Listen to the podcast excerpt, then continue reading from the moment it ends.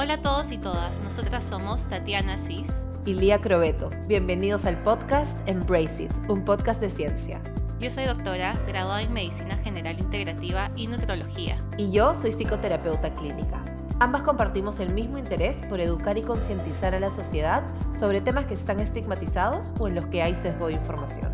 Acompáñenos unos minutos para romper con tabús y hablar de la alimentación, el cuerpo y el ejercicio desde una perspectiva de balance. Hola, buenos días. ¿Cómo estás, Tati?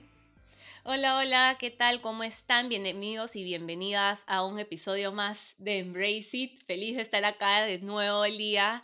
Todo bien, ya creo que sentarnos a, seguir conversando ¿no? De, de, los trastornos de la alimentación, de salud integral, es algo que nos encanta, así que venimos con este segundo episodio y espero que les guste. Sí, hoy día, hoy día en realidad es un episodio bien importante y yo creo que es un episodio introductorio para todo lo que se nos viene también, pero es fundamental poder reconocer cuáles son estos trastornos alimentarios de los que tanto nos hablan, qué es un TCA, y cuáles son los tipos en realidad, porque como les hemos dicho en, el capítulo pasado también, un trastorno de la conducta alimentaria es un espectro, ¿no? No solo hay un tipo, y creo que a veces nos podemos confundir con lo que escuchamos en redes sociales, con lo que escuchamos fuera, de conocidos, y a veces la información no es la adecuada. Entonces, tengan sus libretitas al costado para que puedan ahí apuntar algunas cosas que les parezcan interesantes. Yo creo que es un capítulo súper chévere para el autoconocimiento, en el caso que sea tu caso, o también para poder ayudar de la mejor manera a alguien querido que pueda estar pasando por algo así. Claro que sí, seguir dando visibilidad en realidad a estos trastornos que causan mucho sufrimiento, ¿no? Pero durante tanto tiempo han sido minimizados por tantos motivos y llevándonos a sus diagnósticos que hoy día identificar algunas de estas características creo que va a ayudar mucho a entender un poco mejor eh, esa relación con, la comida o con nuestro cuerpo que puede estar disfuncional. Así que empezamos, ¿no? A, contar un poquito y creo que es necesario que entiendan que los trastornos de la conducta alimentaria han estado por décadas en nuestra sociedad. Eh, se habla desde la Segunda Guerra Mundial y mucho antes, ¿no? Siendo que ahora tenemos sí un mayor entendimiento y hasta en el manual de diagnóstico de trastornos mentales que han ido evolucionando, ¿no? Hay mejor descripción de estos trastornos alimentarios. Eh, por supuesto que han habido cambios. No sé, Lía, si quieres ahí comentarnos alguno de los cambios del DSM-5 que salió por última vez en el 2014, si no me equivoco, pero hay ahí algunas, algunos cambios. Sí, en realidad en este es en el que nos vamos a basar nosotras un poco más. Es el más usado en realidad para diagnosticar problemas de trastornos mentales en general. Y de los cambios principales, primero que nada está en el nombre, ¿no? Porque antes conocíamos los trastornos de la conducta alimentaria como TCA, pues, porque venía de trastornos de la conducta alimentaria. Ahora se ha cambiado el nombre a trastornos alimentarios y de la ingestión de alimentos ¿Por qué? Primero que nada, porque no solo vamos a evaluar el comportamiento alrededor de la alimentación y las emociones y la necesidad de la persona de cambiar su cuerpo, no eh, por algún estándar de belleza, sino que también vamos a incluir factores como la absorción de alimentos, una relación disfuncional con la alimentación, pero no necesariamente por un objetivo de pérdida de peso o de imagen corporal, sino también por otras causas. Y antes esto se veía percibido en los trastornos alimenticios de la infancia. Y ahora lo que, lo que ha hecho el DSM5 es eliminar el concepto de trastornos alimenticios de la infancia y todo unirlo dentro del concepto de trastornos alimentarios y en ingestión de alimentos. Y por eso ahora podemos hablar que no hay una edad específica para tener un trastorno alimenticio, en realidad nunca la hubo. Podemos encontrar desde niños hasta adultos mayores que están atravesando por esta problemática y por eso es tan importante generar también mayor visibilidad. Eh, algo que también ahora eh, se ha incluido en el DSM5 no son los criterios de remisión, de gravedad de los trastornos de la conducta alimentaria. Y acá hacer un paréntesis que nos van a escuchar varias veces hablando de TCA o trastornos de la conducta alimentaria, que no está mal. Eso también ayuda a, nosotras a, expresarnos mejor, a ustedes que nos entiendan, porque durante mucho tiempo ya se habló de trastornos de la conducta alimentaria, entonces no crean que, vamos a, modificar el 100% nuestro lenguaje, siendo que estamos en realidad cada vez más dando eh, mayor información de este, de este diagnóstico. ¿No? Claro, más que nada lo que dice Tati es que vamos a mantener las siglas TCA a pesar de que el nombre, a pesar de que este nombre haya cambiado un poco, porque ya es el mayor conocimiento que, tiene la población, ¿no? Y para hacerlo un poco también más fácil de, poder describir y no darles todo el, el bolondrón de palabras cada vez que lo mencionemos. Claro. Y el DSM5 también incluye todas las otras áreas que pueden estar afectadas en la salud de una persona y no solo la parte nutricional o de la conducta alimentaria. Entonces eso también creo que es importante. Empecemos entonces a, describir un poco ¿no? y a hablar de, de los distintos tipos de conducta alimentaria. Y creo que el primero que vamos a hablar es uno que no se escucha mucho, pero tiene las siglas, bueno, se llama PICA. Sí, y, bueno, de hecho, para, para continuar un poquito lo que decías, hay otros cambios en cuanto a puntos específicos y criterios específicos dentro de cada diagnóstico, pero en realidad, como vamos a mencionarles la versión actualizada, guíense un poco de eso, no se confundan tanto con qué había antes y qué hay ahora, basémonos en esta versión actualizada y, y esa es justamente la que les vamos a exponer. Pero bueno, sí, voy a empezar hablando un poco de un trastorno alimenticio que no se escucha mucho en realidad, que es el trastorno de pica. En este trastorno, la persona ingiere sustancias que no son ni nutritivas ni alimentarias. Esto puede ser, por ejemplo, comer cabello, papel, toalla, tiza, pared, este, goma, ¿no? Pasa mucho en niños, a veces en niños que ya tienen como comórbide, que es también una enfermedad adyacente, por ejemplo, una enfermedad o condición, por ejemplo, como la condición del trastorno del espectro autista, eh, pero hay otras condiciones también. A veces también se da por alguna deficiencia nutricional específica, por eso tiene que ser una evaluación en conjunto también con, con su médico. Eh, es un trastorno alimentario que está poco entendido, en realidad no hay una cantidad grande de investigaciones y información lamentablemente hay más información de otro tipo de trastornos, eso no le quita la importancia, porque evidentemente estamos agregando elementos a nuestro cuerpo que no tienen un valor nutricional o que tienen un valor nutricional que nos puede afectar porque nuestro organismo no está preparado para recibir este tipo de sustancias, ¿no? Entonces sí, evidentemente estamos afectando a nivel fisiológico nuestro cuerpo. Ahí me, acuerdo de un caso en específico que tuve cuando estuve de estudiante de medicina y me acuerdo en cirugía que llegó eh, una paciente joven en realidad con un besoar, que es cuando hay una obstrucción del intestino por cabello, por un acúmulo de cabello.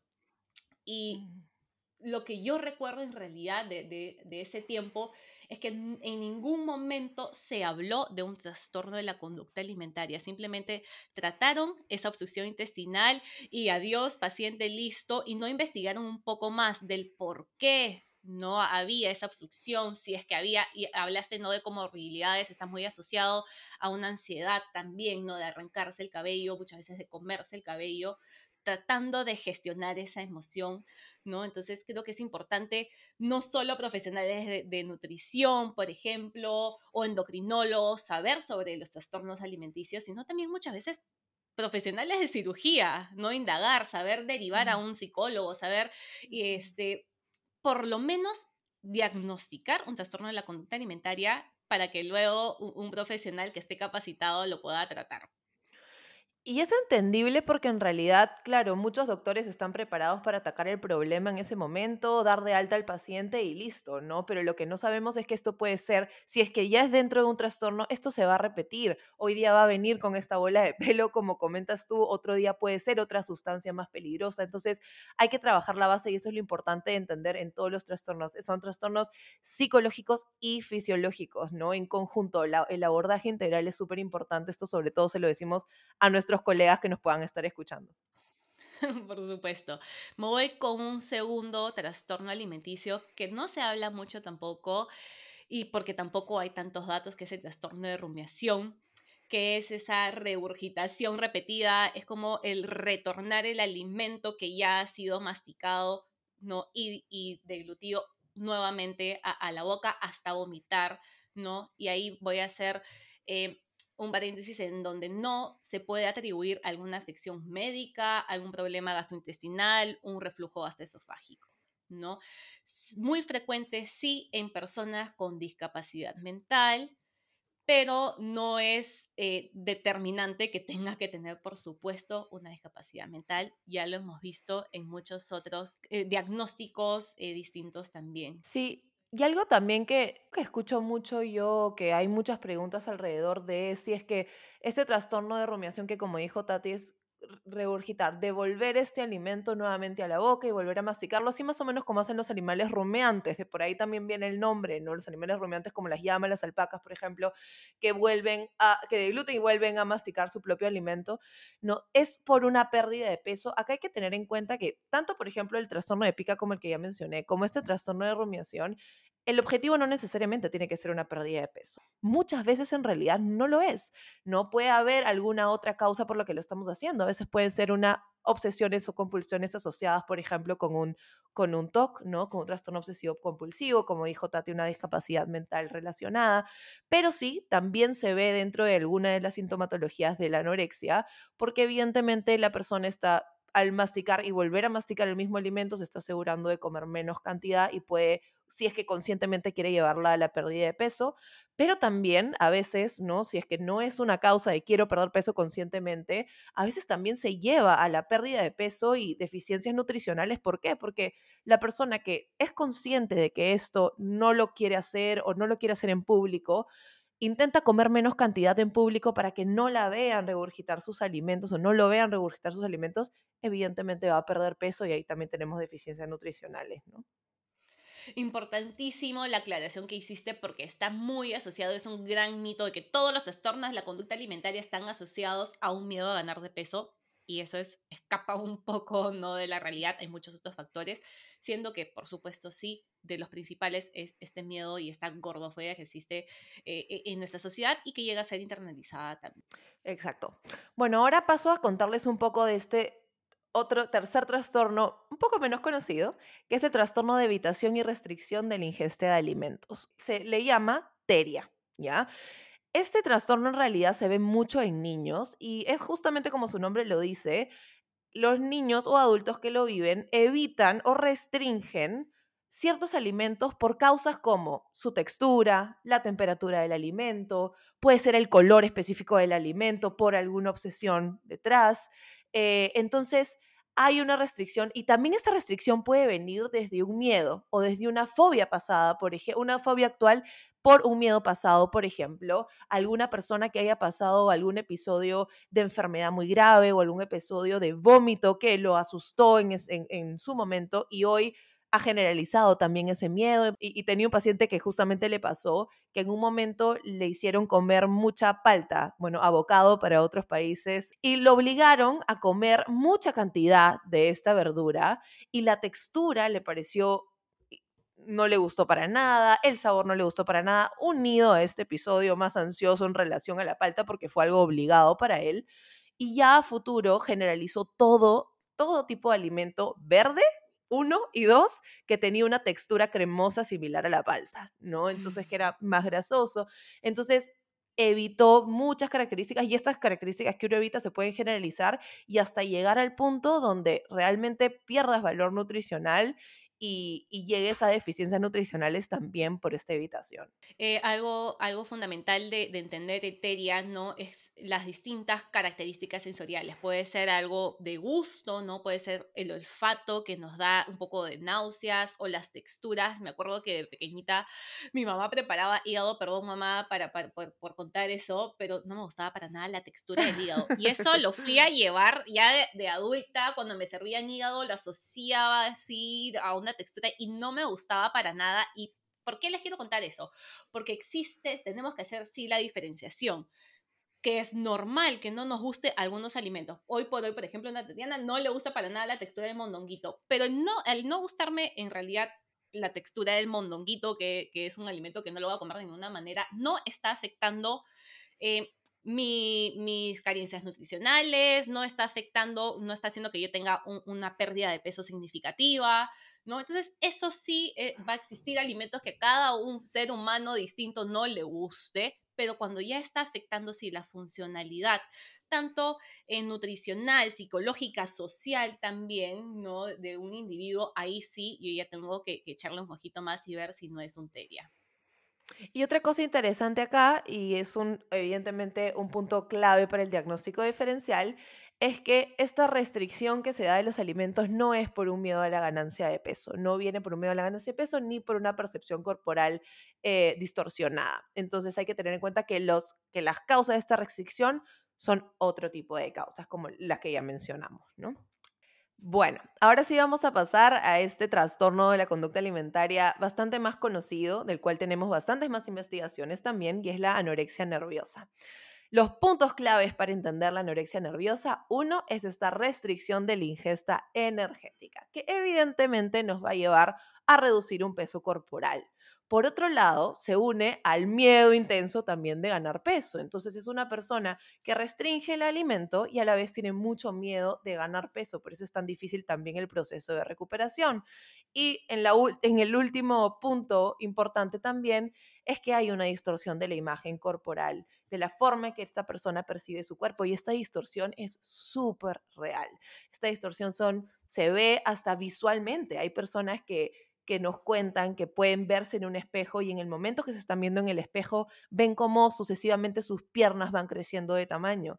Evidentemente eso no es real, no es racional, pero uno lo percibe hasta visualmente cuando hay esta distorsión que también se conoce como dismorfia corporal. Em, en el trastorno de la conducta alimentaria de la anorexia nerviosa, uno de los criterios es reconocer que la persona tiene un peso por debajo de lo recomendado como un peso saludable. Entonces sí hay deficiencias nutricionales que están afectando su desarrollo. Algo que, dijiste ahora de la dismorfia corporal y creo que muchas veces pasa desapercibido es que es muy difícil que el paciente te diga en un inicio, ¿no? Es que me estoy viendo así. Hay muchos pacientes que nos buscan inicialmente por supuesto, ¿no? Por, por esa restricción, por ese miedo intenso, ¿no? A ganar de peso. Y podemos, y creo que es importante nosotras también decir, ¿no? Cada trastorno alimenticio, por más que ahora estemos dando características, es único y diferente. Una persona con anorexia nerviosa no va a ser igual a otra persona con anorexia nerviosa. Son características también eh, o, motivos distintos. Pero a lo que iba es que podemos eh, ir transitando, y ahí es hasta con mi experiencia personal, cómo he ido transitando entre diversos eh, trastornos de la conducta alimentaria y en un inicio puedo decir, ok, no es una anorexia, pero ya tiene no esta restricción, ya tiene ese miedo, voy a indagar a ver si tiene una dismorfia corporal. Muchos de nuestros pacientes en un inicio también no están... Eh, con, eh, no, no sé si, si preparados, pero no es momento de hablar de la dismorfia corporal y no significa que yo no pueda trabajar. Entonces, es, eso es un poquito eh, más para, para, los profesionales, para los papás también, si es que creen que, que tengo que tener 100% estas características, porque muchas veces es a través de las sesiones que vamos a ir también indagando un poco más, ¿no? Pero ya que tenga un, una mala relación con la alimentación, es merecedora y es necesario que tenga un tratamiento por profesionales de, la salud. Sí, y clave, eso es clave. Y otra cosa súper importante también, y esto es un cambio de los que vemos ahora con, el con la nueva versión del DSM, es que antes se diagnosticaba la, la, anorexia única y exclusivamente cuando había pérdida de la menstruación. Esta es la menorrea hipotalámica. Hoy se ha quitado este, este criterio porque uno, también eh, hay hombres que también tienen el trastorno de la conducta alimentaria de anorexia nerviosa junto con otros trastornos de, la conducta alimentaria. Y dos, porque en realidad se ha visto que si solamente nos centramos en poner un diagnóstico a la persona cuando ha perdido la regla, dejamos afuera muchísimas personas que en realidad tienen todos los criterios que cumplen anorexia nerviosa y no le damos un diagnóstico y a ver, no por etiquetar a la persona, pero para que sea capaz de recibir la ayuda que necesita en el caso necesite un diagnóstico para recibir el tratamiento o para que mentalmente también tenga como una mayor creencia de que es que necesita ese apoyo y que debe de trabajarlo por su bienestar, ¿no? hay algo importante dentro del diagnóstico de la anorexia nerviosa que hay que tener en cuenta y es que hay dos tipos de anorexia nerviosa. No sabíamos nosotras si ustedes lo conocen, pero es el tipo restrictivo y el tipo de atracones purgas. Como su nombre lo dice, en el tipo restrictivo es una anorexia nerviosa que restringe la cantidad de alimentos. El segundo tipo, que es el de atracones y purgas, la pérdida de peso se da no solo por la restricción, sino también porque hay episodios de atracón de comida que en realidad son episodios esporádicos y la purga. Y tener en cuenta que la purga no solamente significa el vómito, sino también uso de laxantes, ayunos prolongados, hacer ejercicio intenso, utilizar medicamentos que nos llevan a la pérdida de peso que no están diagnosticados para nosotros, utilización de diuréticos, entre otros.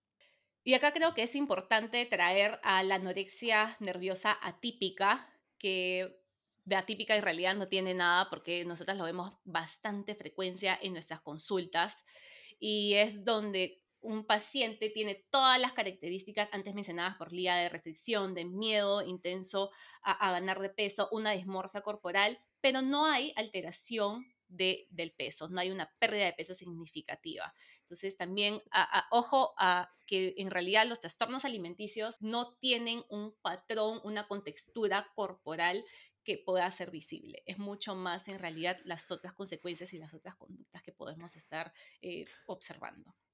De hecho, hace poco me llegó una paciente que tenía toda, ella misma consideraba, porque tenía mucha conciencia de su problemática, ella buscó ayuda por sí misma, eh, y, me trajo toda la sintomatología de una anorexia nerviosa, pero al final me dijo, pero en verdad eh, nunca he buscado ayuda porque siempre he tenido la contextura de un cuerpo grande, entonces nadie me cree que tengo una problemática y yo tampoco creo que en realidad lo tenga porque no estoy desnutrida, esas fueron sus palabras, ¿no?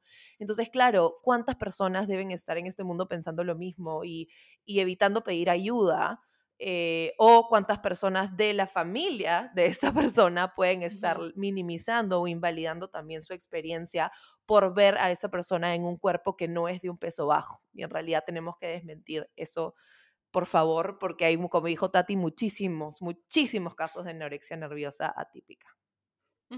Y ahí también hacer, resaltar la importancia de comprender que desnutrición no es sinónimo de un cuerpo extremadamente delgado o delgado. Existe nutrición en todo tipo de cuerpo. Paso entonces a, explicar un poco sobre el otro trastorno de la conducta alimentaria, que es la bulimia nerviosa, en donde se ven episodios recurrentes de atracones, sumado a comportamientos compensatorios que Lía ya les habló un poquito, ¿no? Que son, puede ser vómitos o laxantes, eh, otras medicaciones como diuréticos, ¿no? Ayunos, que ya venimos también a hablar un poco más de, la problemática de los ayunos, el ejercicio eh, excesivo, ¿no? Y creo que es importante acá especificar eh, que a tracones nos referimos a una ingesta eh, de gran cantidad de alimentos, ¿no? En un periodo corto en donde nos da una sensación, sí, de falta de control, de mucha culpa, eh, y diferenciarlo del comer en exceso, que la gran mayoría de nosotros en realidad eh, lo hace y es, en verdad, nosotros lo catalogamos como comer en exceso porque eh, existe sino eh, dentro de nuestra cultura eso, debería solo estar comiendo esto, y si como un poquito más, ya es exceso. Entonces también desmentir ahí un poquito y, y tener un poco de cuidado al hablar de ese exceso en comer. Sí, totalmente. Y aparte también muchas veces ese, entre comillas, exceso alimentario viene de haber pasado por periodos larguísimos de restricción donde tu cuerpo simplemente te está diciendo, por favor, dame más calorías porque las necesito para sobrevivir. Entonces hay que, hay que, evidentemente, no tienen por qué saberlo ustedes porque pueden haber muchas dudas. Si es que, oye, esto será un atracón, esto es comer en exceso, esto es normal, esto no es normal. Consúltelo con un profesional, háblenlo con alguien, no de, de su confianza, porque si es que estás sintiendo culpa, si es que este comer en exceso o este atracón de comida te está generando mucha culpa, mucho malestar en el momento, es momento de buscar ayuda. No necesitas tener un diagnóstico que cumpla con absolutamente todo. Y acá Tati quiere unir también con lo que dijiste y diferenciarlo un poco de la anorexia nerviosa purgativa, porque sí puede generar una confusión. La diferencia clave es que uno, en la bulimia nerviosa, usualmente no hay restricción de cantidades de los alimentos y no hay un bajo peso extremo. En la anorexia nerviosa sí, para que sea una anorexia nerviosa purgativa tiene que haber restricción alimentaria sí o sí y un bajo peso también para poder ser diagnosticado. Algo que me gusta tampoco, eh, también en realidad hablar acá tanto de la bulimia nerviosa como el siguiente, que es trastorno por atracón, que existe sí eh, la clasificación de bulimia nerviosa de baja frecuencia. Y eso es porque el DSM5 también ha tenido cambios, ¿no? Entonces, no quiero que los profesionales o personas que trabajen con pacientes que tengan una mala relación con la comida piensen que ah, es, simplemente, eh, no tengo el diagnóstico de TCA, entonces no necesito un equipo multidisciplinario. No, ya con una vez teniendo un episodio o de atracón o, de vómitos, por ejemplo, de cualquier mecanismo compensatorio, necesitamos sí un abordaje interdisciplinario para, para tener de verdad que, que un abordaje integral, un, y siempre un, abordaje en el inicio. Yo, yo siempre hablo con, con Lía en realidad la importancia de, de agarrar todos estos pacientes, ¿no? Con, con, con, una mala relación con la alimentación o un TCA en un inicio, porque el abordaje eh, nos, nos va a hacer un poco más, hasta sencillo, entre comillas, pero ya no me trae tantas consecuencias, tanto de hormonas o de, de en el intestino, esos cambios de atrofia intestinal que puede existir. Eh, entonces tengo que entrar de vez en cuando con suplementación, ¿no? O tengo que, que a veces una nutrición parenteral o, o, mil otras cosas que tengo yo que abordar. Creo que es necesario que, que entendamos que cuanto más entendimiento, visibilidad y diagnósticos hagamos, mejor vamos a tener resultados y, y menos sufrimiento vamos a generar en realidad eh, en nuestras familiares, en nuestros amigos, en nuestros pacientes, ¿no? Porque muchas veces también eh, tendemos a, minimizar este sufrimiento y pensar que no, solo, solo vomitado una vez, ¿no? ¿no? No hay problema, ya no va a suceder, ¿no? Postergando sí una atención eh, de un profesional. Paso entonces a hablar un poquito del trastorno de atracones.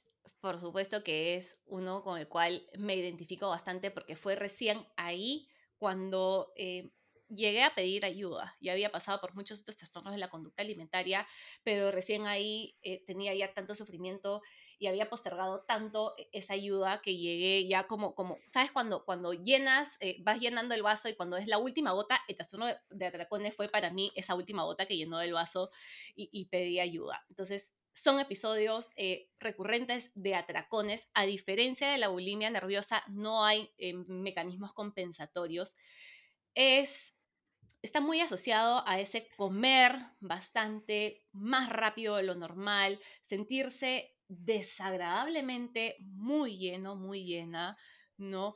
Eh, sentir bastante vergüenza, muy frecuente, y creo que, y, y nosotras ya hemos conversado muchas veces de eso, cómo esos periodos de atracones eh, en la gran mayoría, si no es que todas las veces, ocurre de manera escondida, aislada. El paciente no te va a enseñar, o, tu hijo o tu hija o, tu enamorado o enamorada no te va a, demostrar que está comiendo grandes cantidades y de una manera extremadamente rápida, ¿no? Si lo va a hacer escondidas.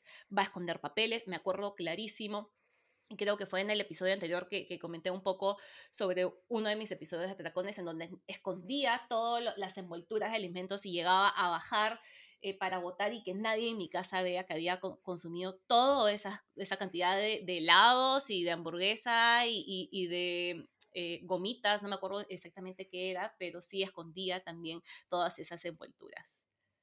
Y de hecho eso automáticamente genera un pensamiento de comer está mal, no soy merecedor de comer, todo este círculo vicioso. Tengo pacientes también que me comentan que tienen los episodios de atracones cuando están, por ejemplo, en su carro manejando, porque a lo largo del camino van botando las envolturas en la calle, ¿no? Y en verdad, si uno se pone a pensar, imagínense el sufrimiento que debe haber detrás de eso, ¿no? Porque claro, uno lo ve desde fuera y dice, Dios mío, pero ¿cómo puede estar haciendo eso? Miren el nivel de sufrimiento que debe de haber, que esta persona siente que no puede merecer comer eso que se ha comprado, ¿no? Y evidentemente no estamos hablando de que esté bien tener un atracón, pero un, todo el mundo merece comer y justamente por la idea de no merecer comer es que se generan muchos los episodios de atracones, ¿no?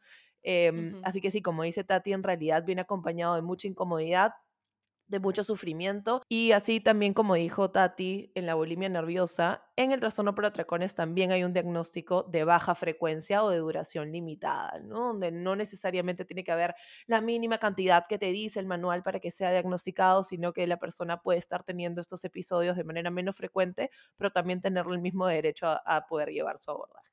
Y bueno, dentro del episodio de de trastorno por atracones, en realidad me gustaría hacer la acotación de este trastorno que también está dentro en realidad de los trastornos eh, de la conducta alimentaria especificados, pero es el síndrome de ingesta nocturna de alimentos. Ya nos han llegado bastantes pacientes que nos comentan que en las noches tienen la necesidad de despertarse para ir a la refrigeradora y poder consumir alimentos, pero esto viene no desde una necesidad nutricional de que quiero el alimento, muchas veces viene de una necesidad emocional o hasta de vergüenza de comer frente a otras personas. Imagínense, ¿no? Tengo el caso de una persona que me cuenta que ella todas las noches se para a las 3 de la mañana a coger una barra de chocolate que tiene guardada en la refrigeradora y en realidad no se la permite comer durante el día porque sabe que sus familiares van a hacer un comentario al respecto, ¿no? Y claro, muchas veces esto puede verse como un episodio de atracón de comida y podemos ver una cantidad grande como un atracón de comida, pero muchas veces puede ser simplemente el hecho de tener que despertarte para abrir la refrigeradora y comer a un horario donde en realidad tu cuerpo está descansando, necesita de su sueño REM, necesita el ayuno, ¿no? Entonces, sí es un trastorno menos conocido, pero es importante tenerlo en cuenta porque si te está sucediendo, puedes pedir ayuda también. No tiene por qué limitar tu sueño la necesidad o la compulsión por ir a comer en las noches. Y es multifactorial. Creo que acá es importante hablar de, los diversos factores que puede causar un TCA y entonces este síndrome de ingesta nocturna. Muchas veces llegamos, eh, luego de, algunas sesiones, a entender un poco que era inicialmente porque no me estaba dando los nutrientes necesarios o los alimentos necesarios durante el día. Entonces, eventualmente mi cuerpo, que es sumamente inteligente, va a hacer que yo también me despierte en la noche para conseguir de alguna manera alimentos, ¿no? Entonces, entendamos que, hay diversos factores y que nunca vamos a, hacer, eh, el abordaje nunca va a ser igual para, para cada eh, trastorno de la conducta alimentaria. Pasamos entonces al siguiente, que es el trastorno de la conducta alimentaria de la ingesta de alimentos no especificado, más conocido como TECANE. Sí, y de hecho este es el trastorno que ahora está teniendo bastante más relevancia, pero hay muchísimas cosas a tener en cuenta dentro de este trastorno porque son todos esos síntomas y características que no encajan específicamente dentro de alguno de los otros trastornos que ya hemos dicho, pero igual tienen muchísima sintomatología y tienen toda la sintomatología del TCA, generan el mismo nivel de malestar a nivel físico o a nivel psicológico o ambos, ¿no? No sé si alguna vez han escuchado, por ejemplo, de la ortorexia, que es esta preocupación patológica por la comida sana. Son las personas que necesitan comer todo, ya sea todo completamente orgánico o alimentos única y exclusivamente naturales, nada empaquetado, cada uno tiene unas características específicas. La ortorexia es un tecane. Si bien no está descrita por sí sola como un trastorno alimenticio, nosotros podemos diagnosticar una ortorexia dentro de los trastornos de la conducta alimentaria no especificado. La famosa dieta limpia, ¿no? Creo que, que, ya estamos nosotras hartas de, escuchar eso y de la problemática que existe. Y dentro de los tecanes, a mí siempre me gusta decir que hay veces que no vamos a encajar en sí en un diagnóstico específico, pero sí encajamos dentro de este tecane, que es sí un problema de salud, tanto mental como física, ¿no? Como social. Entonces, a mí siempre me gusta poner bastante énfasis que no necesitamos un diagnóstico en específico y creo que eso ya lo hemos repetido un sinfín de veces. Otro tecane en realidad también, dime, ¿qué ibas a decir ahí? Creo que algo. Sí, no, lo que pasa es que ahora yo estoy viviendo en España y en realidad hay un movimiento por un personaje sumamente controversial ahorita, no voy a decir el nombre aquí, pero se llama el movimiento Real Fooding, ya como Real Fooding en inglés, comida real, como lo has dicho tú, y es un movimiento que promete ser una alimentación saludable, pero en verdad, bueno, nosotras que ya tenemos un ojito un poco más crítico ante eso, nos damos cuenta que, que, es simplemente una base ortoréxica de alimentación. Entonces tengamos mucho cuidado con lo que nos proponen como alimentación saludable, porque acuérdense que la salud no solamente incluye lo que tú, lo que ingieres para tu cuerpo, incluye la mente y incluye tu bienestar. Así que todo tiene que estar en la misma sintonía. Incluye disfrute, incluye lo, que a ti te gusta, incluye eh, tu ámbito, lo, que se acomode a ti, ¿no? Entonces, hablar hoy por hoy de salud, hasta de nutrición saludable, no es solo, eh, ni siquiera solo conductas, ni siquiera solo tampoco la parte de nutrientes, va mucho más de eso. Eh, algo, uno de los tecanes que hemos estado escuchando, al menos Lía y yo en estos momentos, y ya está descrito también, es la diabulimia. Me parece eh, sí interesante, pero sumamente peligroso, que es cuando personas, por ejemplo, que tienen diabetes, principalmente diabetes tipo 1, porque ya tienen eh, insulinoterapia, ¿no? Pero otros pacientes con diabetes también que usan insulina también pueden usar este método tan peligroso, ¿no? Que es modificar un poco ese tratamiento que se le da eh, desde un profesional, ¿no? Un, endocrinólogo con, con la insulina y lo empiezan a usar para perder peso. Y claro, tú estás hablando de una patología que ya está ahí, sumada a una patología más. Es sumamente problemática, no solo a nivel mental, sino a nivel físico. Hay que tener mucho cuidado, papás y mamás de niños y niñas, de adolescentes y adultos con diabetes, tener mucho ojito también con su conducta alimentaria, porque sí, es evidente que probablemente vayan a tener un poco más de restricciones médicas por su condición, pero hay que tener cuidado que esas restricciones médicas no sean perjudiciales para su desarrollo. Alerta, recontra alerta, porque es una automedicación. Cuando nosotros también o decidimos sin un acompañamiento médico agregar alguna medicación, sea cual sea, hasta un paracetamol, y acá tengo que decir que hasta el paracetamol tiene efectos adversos, no crean. Hasta, por ejemplo, esas medicaciones muy sencillas que vas a la farmacia para, un resfrío, para un moco, tiene efectos adversos. Entonces, cuidado con la automedicación, principalmente si son medicaciones que alteran eh, nuestro sistema y nuestro eje hormonal, que es algo que es tan lábil y es tan importante en nuestro cuerpo y, afecta muchas otras áreas también, aparte de, la parte, aparte de las hormonas. Sí, sí. Ahora quiero mencionarles una que probablemente muchos no han escuchado, que es la, bueno, en inglés es drunkorexia y en español ya se usa el término alcohorexia. Y se une una obsesión por estar delgado o delgada con a la vez un consumo excesivo de alcohol. Usualmente este consumo de alcohol viene acompañado de restricción alimentaria, justamente para sentir mayor el efecto del alcohol o también para consumir menos cantidad de calorías. Este trastorno también es multifactorial, no es única y exclusivamente con el objetivo de perder peso, pero también puede ser por un mecanismo simplemente de afrontamiento al estrés, obsesión de la delgadez y a la vez un mecanismo de defoe y de afrontamiento al estrés que nos puede dar también el alcohol. Es un, es un tecane menos estudiado también, cada vez se estudia un poco más, cada vez se diagnostica más, pero nos parecía interesante poder mencionárselos ahora.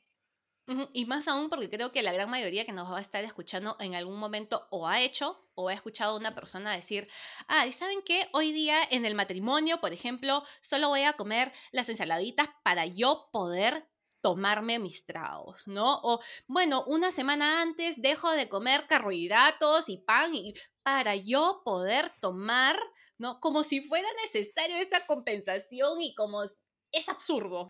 No, y yo he escuchado, Tati, cosas, me dicen, ¿no? Y son amigas mías que me han recomendado en un pasado. ¿Sabes qué? Si es que vas a salir y tomar, te recomiendo no comer arroz, porque si comes arroz, antes de el alcohol se va a hinchar con el arroz y va a permanecer en tu cuerpo una semana.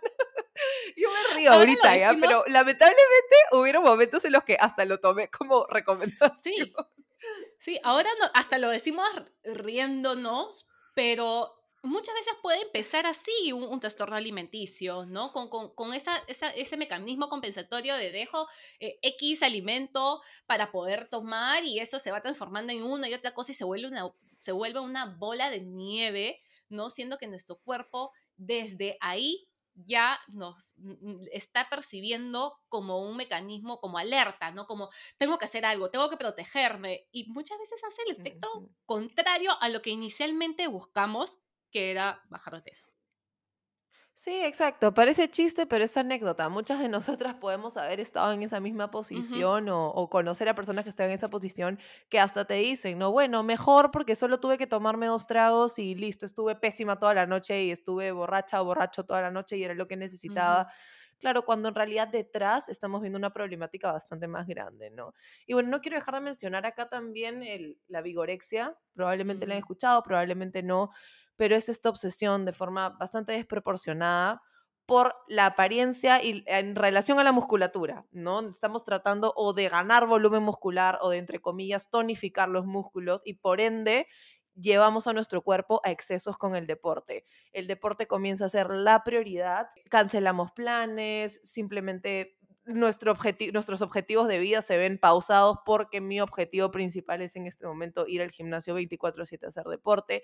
No estamos satanizando en este caso que podamos ir al gimnasio o tener cuerpos musculosos para nada. Estamos hablando cuando esto llega a ser un ámbito perjudicial para tu día a día y empieza a comprometer otra de tus áreas de vida y su salud física también. Mujeres que pierden la menstruación, hombres que se inyectan este, sustancias que en realidad pueden ser perjudiciales para sus hormonas, etcétera, etcétera.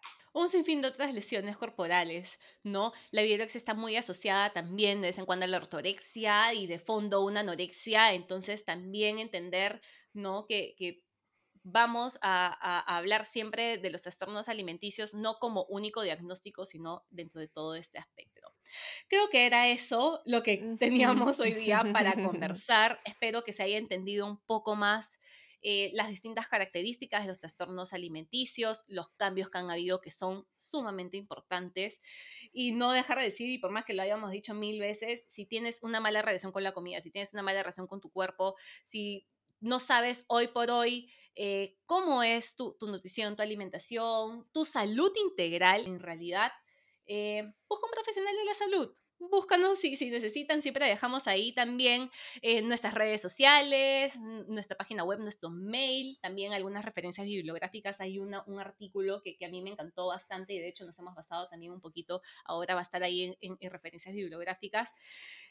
Y estamos contentas de verdad de, seguir comunicando un poco, no solo los trastornos de la conducta alimentaria, sino de salud en general. Sí, como dice Tati, en realidad con esto no quisiera que se lleven, ah, entonces tengo que cumplir todo esto para buscar ayuda, lo decimos mil y un veces, hay psicólogos, nutricionistas, coaches, doctores que en realidad trabajan el simple hecho de una relación negativa con tu alimentación sea un criterio que puedas cumplir, porque la realidad es que nadie está en esta vida para no disfrutar de su alimentación o para tener una relación incómoda con ella. Así que busquen ayuda, no duden, vamos a ponerles recursos también en nuestra descripción. Y nada, nos vemos en el próximo capítulo que se viene un tema bastante interesante también, así que esténse atentos. Así es, nos vemos. Gracias Lía por una conversa más de, de salud, una conversa relevante y nos vemos en el tercer episodio. Chao, Fi.